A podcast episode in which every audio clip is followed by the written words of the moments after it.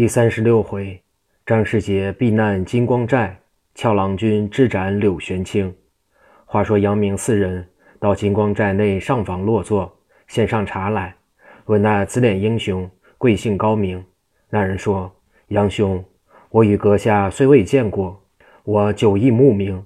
我乃湖州府人士，姓张名凯，字振远，绰号人称铁臂熊。自幼耕满耶，名叫满德公。”学练拳脚、刀枪棍棒，后又跟母亲练了二年。我性如烈火，只因在家中好管路见不平之事。我们本处有一武举，名叫戴德彪，结交官长走跳衙门，无人敢惹他，常常抢掠少妇长女，欺压良善，最厉害无比。我有一神母，带着族弟度日，家中好富常受恶霸欺辱，我一时兴起。杀死戴姓全家二十一口，我弃兄逃走，流落江湖，偷富济贫。我听传言说，小西天群贼设立熏香会，我来这里暗看他等举动，本想着要灭他，无奈这伙贼人多势大，又有八名妖道，我孤立难成，故在这里引住贼中，暗访他等所为，等候官兵朝他之时，我做内应。这里名金光寨。有二百楼兵看守金库银库，山上富足有余。这里有金矿银矿，我这二百人都是选得年力富强，收为徒弟，跟我练刀枪杂技。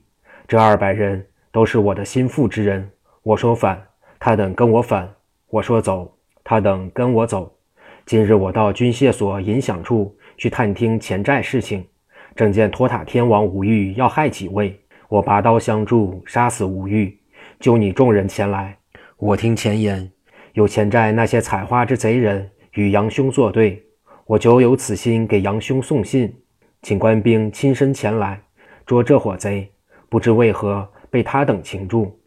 杨明把捉刘香庙之事与花柳庄之事从头至尾述说了一番。张世杰说：“恩兄，要想反制五关四十八寨可不容易。”张凯说：“先叫人摆酒。”正说之际，只见外人来报说，禀师傅得知，今有巡山大都督五花鬼焦雄带队，奉令搜查各寨，已把寨门围了。张凯说：“无妨。”回头叫杨明等四人躲在里间屋内去。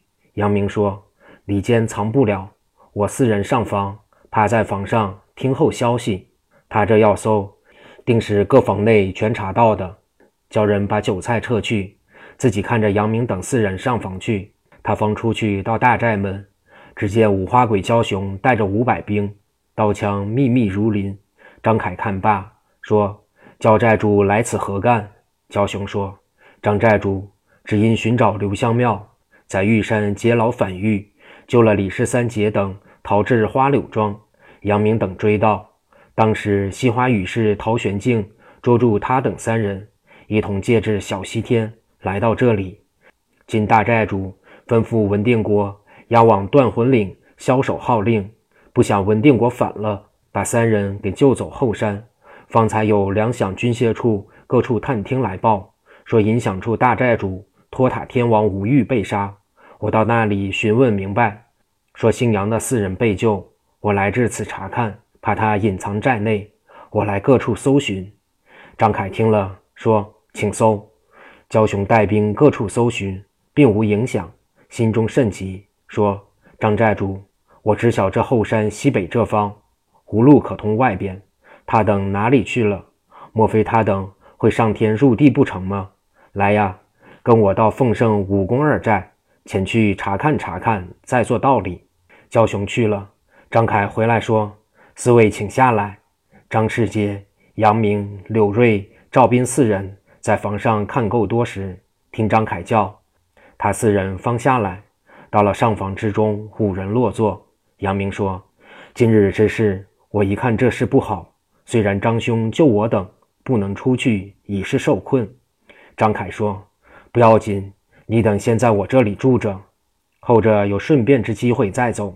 要有官兵来抄，尤为更好。咱们里应外合杀出去，也倒不错。”我这二百亲兵队全是我的徒弟，都肯舍命杀贼。杨明说：“从今之后，还要留神小心才是，怕有前债之人来此查访，多有不便。倘要机关泄露，你我数人寡不敌众。我杨明是今日九死一生。”张凯说：“我这后寨无人来，要有人来查看，必有寨门而入。我早已知道，吩咐重新整理杯盘，五人谈心叙话，议论要返出那座小西天水寨去。忽听外边有人一笑说：‘你等心机不小，要想返出去，只怕不行。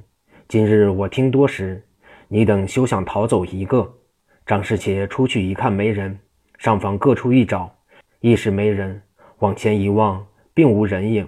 此时张凯一出去望，各处探访，并无踪迹，正自犹疑，怕是欠债之人多有不便。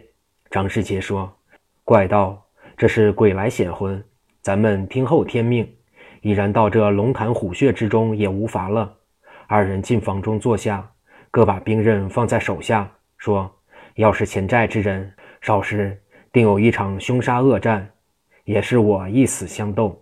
杨明说：“寨主为我三人惹出这样大祸来，我等心中实在不忍。”张凯说：“既是自己人，不要客套。我等所做之事，没有绝人之事。今日天定不能绝你我之生路。”刘瑞说：“这里万不是久居之所，总要设法逃出去才好。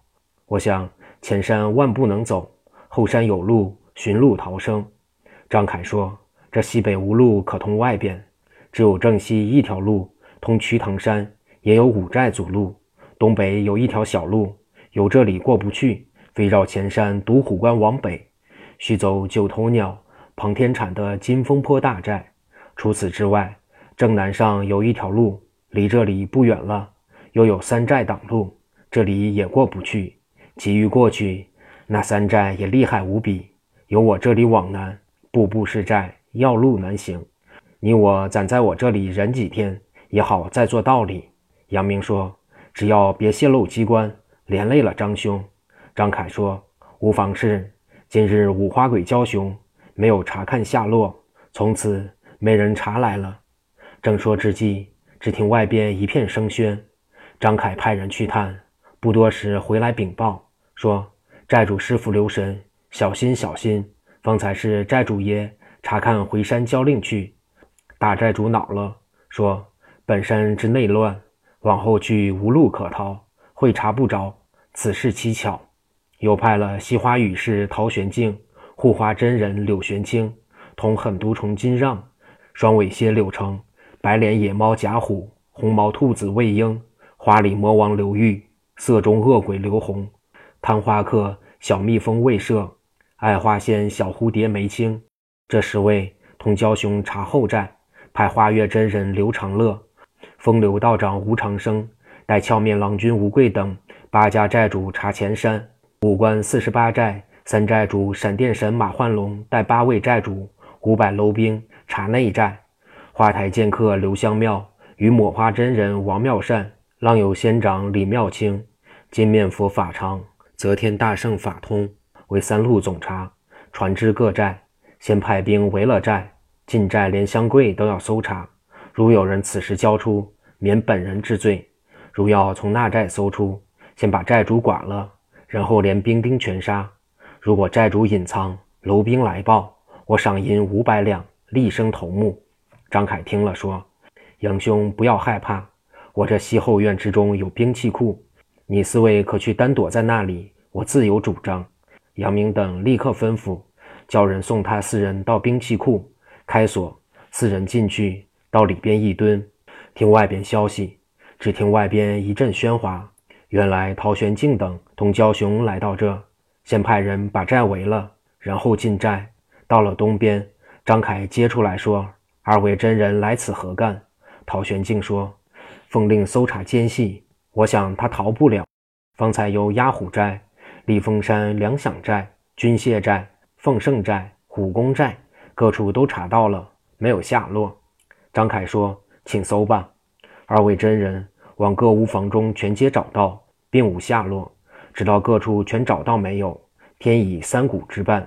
焦雄说：“真乖呀，这四人会地形术走了，真可怪得很。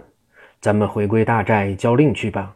众人走后，把寨门上好了，立刻请杨明、柳瑞、赵斌、张世杰四人出来到上房，说：“完了，这从此安如泰山。他们查两回没有，也就死了心，不来查了。”杨明说：“还是小心，外边暗中恐有偷听之人。”这句话未完，只听南方一声：“无量寿佛，山人早已听明了，你等一个也走不了。”把五人吓得浑身是汗。且看下回分解。